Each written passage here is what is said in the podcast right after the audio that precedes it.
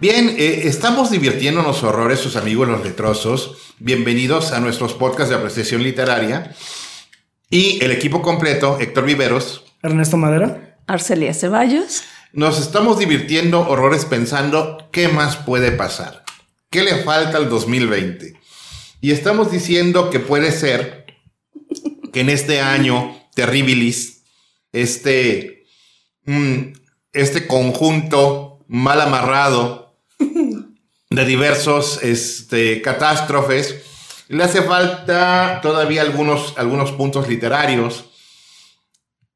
Podría ser eh, que eh, para Halloween salga Cthulhu de las profundidades del Pacífico. Puede ser Poppy Z Bright con la música de los vampiros. Que nos enfrentemos con este, hordas de, de, de vampiros caníbales, pansexuales y rolleros. Que no estaría tan mal. De hecho, no. Cerraríamos muy bien el año, yo creo. Sí. Catástrofes este, literarias. Estoy pensando en la novela de ciencia ficción Infierno, donde una supernova lejana realmente deja a la Tierra en tiempos de la edad de las cavernas, porque adiós todos los satélites. ¿Te imaginas lo que sucede? ¿Lo que realmente eso representaría? Sí, sí, sí, este, y, no es tan lejano que ocurra. No, nuestro sol en cualquier momento se echa un pedo y ya valimos. Sí, sí, sí, una, una, una llamarada solar que vaya en nuestra dirección, que tomando en cuenta toda la circunferencia, no solo del Sol, sino de la órbita específica de la Tierra y a la velocidad que se mueve, sería mucha pinche mala suerte que la llamarada nos pegara directamente en la cara. Pero si lo hiciera, barrería con todos los satélites y destruiría todos los artefactos electrónicos que estuvieran funcionando en el momento. Por favor, escúchenos todos los podcasts que ya tenemos hasta este momento porque no sabemos en qué momento va a suceder. y sería muy fatalista pensar en la probabilidad de eso si no fuera este año el 2020. Sí, está. Es que sería la cereza del pastel perfecta, ¿no? Lo peor de todo es que nadie se enteraría porque todos los satélites y todos los dispositivos se, se destruirían al mismo tiempo, entonces la gran masa se quedaría con cara de ¿y aquí qué pasó? Sí, sería, sería realmente una hecatombe porque cuando ya no te puedes dar cuenta de qué está sucediendo a 5.000 metros, 5.000 kilómetros de ti, al otro lado del mundo, con todas las redes que hemos generado de sociedad a través de satélites, internet, etcétera, etcétera, sería como... Es pánico. Va a haber pánico. Mucho pánico. De hecho, esto me recuerda un poco a la caída del imperio galáctico en la saga de la Fundación porque la sociedad dependía tanto de, las, de, los dispositivos que ya no les enseñaban a los, ni siquiera a los capitanes de naves interestelares, a navegar con las estrellas, sino que todo lo hacía la computadora. Eh, en ese momento, si se pierden los satélites, si se pierde el GPS, ¿cuántos marinos de verdad se saben orientar por las estrellas? ¿Cuántos pilotos de avión? Van a poder llegar a cualquier destino. Exacto. No, a ningún destino realmente, porque este, el, piloto vuela por instrumentos. desde, desde un avión no tienes la visibilidad. No, pues no. Para orientarte nada más con la brújula para saber cómo llegar. Estaríamos perdidos. Completamente perdidos. Por, lo menos un, tiempo hasta que se, se logre restablecer un poquito la normalidad. Bueno, quizás los aviones puedan, puedan triangular por señales de radio, pero es mucho más difícil. Y ya cuántos ahorita saben hacerlo. Eh, entonces, el 2020 está siendo un año épico. Este, de hecho, hay un meme que me encanta. 2020, dirigido por Quentin Tarantino, escrito por Stephen King. Ajá, y, musicalizado por Yoko Ono. Ándale. eso fue lo mejor de todo. Eso es lo peor. Entonces, igual tengo la esperanza porque luego Stephen King tiene, suele tener finales un poquito... Eh, si me dices que son alentadores, yo voy a entrar en duda o voy a soltar la carcajada. No, es que, es que sí son, es que sí, sí llegas a un punto en el que sí hay como una especie de, esperanza en que en que todo va a salir bien, ¿no? Aunque, aunque sea muy oscuro el camino, de todos modos hay como un rayito de luz. De hecho, hay que decirlo con todas sus letras, el, el final épico y super hardcore de la niebla no es, ah, el, no es el final de la novela, fue el final de la película. Y Stephen King dijo, Sas, lo apruebo. Sí, pero es que como no, o sea... Ajá, sí, es que es pinche. No vamos a vender trama, pero el final de la película de la niebla es distinto a la novela y el final de la película está mucho más pinche. Sí, sí, sí. Es, es una de, de, esas escenas que se quedan, que te sorprenden, que no te las esperas, que dices, bueno, ya, ya es el final, ya todo va a estar bien y de repente... Eh, pero bueno, este... El 2020 ha sido un año consistentemente bastante especialito. Eh, Empezamos con una amenaza de tercera guerra mundial. Sí, la pandemia mundial que todavía está, nos está No, no, no, no, la, pandemia llegó hasta marzo. La pandemia llegó hasta marzo. bueno, a nosotros nos llegó en marzo. Ah, Occidente llegó en marzo. Este, pero piensa en los incendios en Australia en febrero, que ahorita se están replicando en la costa oeste de, los Estados, Unidos. Espantoso. Ajá. Sí, sí. Y luego lo, eh, los venados zombies. Este, un pequeño brote de peste bubónica en Mongolia. Ajá, y luego los, los, eh, los avispones asesinos también. Ah, sí, claro. o sea, del 2020 fue ha, estado siendo bastante, bastante bonito. encuentran este, evidencias de la presencia de gas fosfina en eh, las nubes de Venus. Que de hecho eso me encantó porque eh, escuché la noticia y, rápido me, me, llegó el, el, recuerdo del cuento Soy la puerta de Stephen King, en la que se establece un contacto, eh, un contacto extraterrestre con Venus a través de una sonda que iba pasando alrededor y que descubrió señales de vida. sí, claro, y es, es como lo que acaban también de encontrar, ¿no? Vida en Marte a través de una especie de alienígena guerrero. A ver cómo estuvo eso. Ah, te lo cuento después. Ah, ok. okay. No vamos a. Entonces, ¿qué le falta al 2020? ¿Tulu?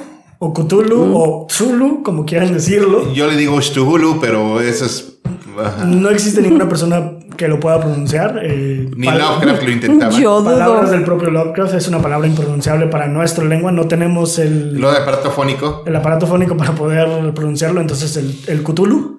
o el Cthulhu. Dejémoslo el eh, Cthulhu. Estaría bien divertido que, que saliera el, el, el, Tulu, ¿no? Que emergiera de las profundidades. La gran mayoría piensa que, que Cthulhu es un eh, es un dios que va a venir del, del, espacio externo, no, en realidad está dormido en el fondo del océano y, este, y se levanta. Eso estaría súper interesante. ¿Se imagina la cantidad de marejadas que habría eh, desapareciendo ciudades costeras? Tsunami.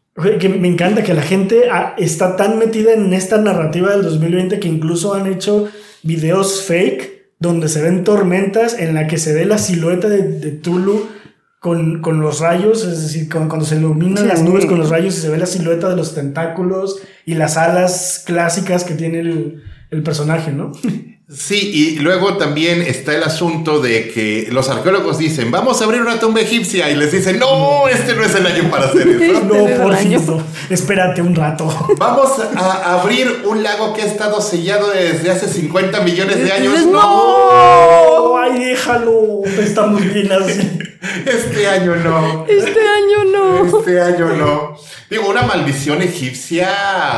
También está muy ad hoc, sí, la verdad sí. Ajá, para eso tenemos Sunrise, ¿no? Sí, con la momia de Ramsés el Maldito. Ajá, sí, sí. Y el origen de, los vampiros en la Reina de los Condenados. Y el origen de los vampiros. Este, este, ahí, tenemos, ahí tenemos a Anne Rice por si queremos una maldición egipcia. Eh, epidemia de hombres, de hombres lobo. Uy. Eh, porque recuerden que este octubre hay dos lunas llenas. Ah, sí, sí, es cierto. Y una cae en Halloween. Es lo que los, los, que nos encanta esa fecha. Eh, llevamos diciendo desde inicio de año, no, este año va a caer en fin de semana, este va a caer luna llena ese día, no la vayan a regar. y va a caer en cambio de horario, así es que va a ser en cambio de horario, o sea. Qué divertido. Eh, una, una, epidemia de hombres lobo, porque al final de cuentas el, la maldición del hombre lobo es em, transferible. Eh, es transferible no como, como la del vampiro que se transfiere por voluntad. La del hombre lobo es una enfermedad que se transfiere a través de la mordida, sí o sí. Sí, sí sobrevives. Sí sobrevives. Si sobrevives a la mordida, ¿no? Si sobrevives a la mordida te conviertes y es, y es una pues metáfora de, de, de la rabia. Este, pero, este, bueno, yo de por sí no me están viendo porque no hay pantalla. Pero si yo les describo a Héctor, parece que nunca se quitó la chambrita que le tejió su abuela. Sí, ¿han visto imágenes del síndrome del licántropo? Hagan de cuenta, así está Héctor. Entonces, este, yo estoy esperando hombres lobo. Eh, eh, sería, sería más divertido que, que vampiros porque los vampiros en la literatura se nos han, se nos han aburguesado y, y, puesto muy princes últimamente. Eh, pero ahí están Rice. Ahí están Rice. Lo más plebeyo de los vampiros, ahí están ellos. No vamos a mencionar a los otros porque esos no son, no son vampiros, son postes de luz. Son postes. Sí, sí. O sea, no. come gente, vive en el bosque, brilla con el sol. Eso es un hada. Sí. Eso es un hada. Pero incluso tener hadas este año. Ah, también, también. Superaría muchas cosas. Ah, hadas, ok, perfecto. Eh, si, si queremos hadas y animales, este, yo me voy a la narrativa del laberinto del fauno, que sería bastante hardcore. Precioso. Sería. Híjole, tú, dices bien hardcore, yo digo qué precioso, qué, belleza. me imaginé al, hombre pálido entrando por la puerta. Wow, eso sí me daría un poco de miedo. La verdad es que sí. y eh, qué más puede, qué más puede pasar. Bueno, ¿Eh? este, eh, después de, de una epidemia Quizás este año ha sido el año más biopunk que hemos tenido desde 1929 con la gripe española. Oh, sí. Este, pero es más el pánico que la mortandad. Digo, he dicho esto teniendo toda la sensibilidad con la gente que se ha sufrido en esta pandemia, pero para hacer una pandemia, el índice de mortalidad ha sido relativamente, relativamente bajo. En eso tienes toda la razón. Pudo haber sido mucho peor. Y sí, tenemos toda la sensibilidad para la gente que lo ha pasado mal. Pero eh, pensar en la próxima pandemia no es ser fatalista. Realmente creo que es la decisión más inteligente pensar en todo lo que se hizo mal y todo lo que se perdió con esta pandemia este, de baja mortandad para prepararnos a la siguiente. Eh, hay, hay, que, hay que ver este, The Stand de Stephen King, hay que ver qué, qué, otra historia de, de, de pandemia. Eh, la amenaza de Andrómeda. La amenaza de Andrómeda. Por ejemplo, también. Eh, no lo sé, este. Yo creo que otra de las cosas que, deberíamos aprender de esta pandemia y que también tiene su, su eh, pincelada en la literatura es el mal manejo que ha tenido el gobierno, los gobiernos de todos los países ante, ante, esta pandemia. Y eso es algo que vemos en la literatura todo el tiempo. Sí no con algo tan drástico como una pandemia, pero ¿qué, tal con un fin del mundo? ¿Cómo se hace una... Eh, ¿Cómo se organiza una sociedad después del fin del mundo? ¿no? Por ejemplo, para yéndonos a algo un poquito más eh, audiovisual, ¿cómo se organizó la sociedad en el fin del mundo provocado por The Walking Dead? A través de, tribus, bueno, no de tribus, pero de comunidades aisladas. Que, de comunidades aisladas rechazando a otras comunidades. Exactamente. Y que, eso es algo que, eh, puede sonar muy producto de, la fantasía literaria, pero en realidad es que no, es que es eh, la naturaleza humana eh, tratando de sobrevivir de alguna manera. Y suena bien cruel, pero es que llegado a un punto en el que estemos así en una sociedad eh, tan separada unos de otros, nos vamos a, comportar de esa manera. Es que en realidad ni siquiera en la literatura se ha hablado de qué pasa después del fin del mundo plenamente. O sea, vemos el fin del mundo y lo vemos desde todos los autores, todas las culturas, como una serie de catástrofes escalonadas, pero nunca hay nada más después. La esperanza. No me digas eso porque ahí viene el 2021 bien cerca. ya lo sé. Sí. Pero si lo piensas bien, son pocas las, este, pocos los autores que abordan precisamente qué es lo que sucede después del apocalipsis. De hecho, eh, yo estaba pensando eh, en la novela francesa, curiosamente la gente no conoce la novela francesa, del planeta de los simios. Por ejemplo. Este, yo, yo en realidad empezaría a hacer un muestreo de los grandes simios del mundo, porque yo creo que en este año sería verosímil que empezáramos a ver comportamientos extraños en ellos, como, como diciendo ahora nos toca a nosotros. Y la verdad es que eso sí es factible si tomas en cuenta todo el proceso de evolución. Y, yo, desconfiaría de los chimpancés del zoológico de Chapultepec. Sí, yo también. Yo creo que el chimpancé, el chimpancé es de hecho la, la especie más cercana a la nuestra en composición genética. 2% de diferencia. Diferencia, 2% entre nosotros y los chimpancés. Imagínatelo. Ah, sí, da miedo. Pero fíjate, no estoy pensando eh, eh, en los chimpancés de Tanzania, no estoy pensando en los chimpancés de San Diego, no. Yo desconfío de los del zoológico de Chapultepec porque aparte de chimpancés son chilangos. no, si te roban cosas. te, llegan con el, el, cangrejo este con el cuchillo, así, así. De Catepec. ay, ay, ay. No, este, más, más este, predicciones para lo que queda.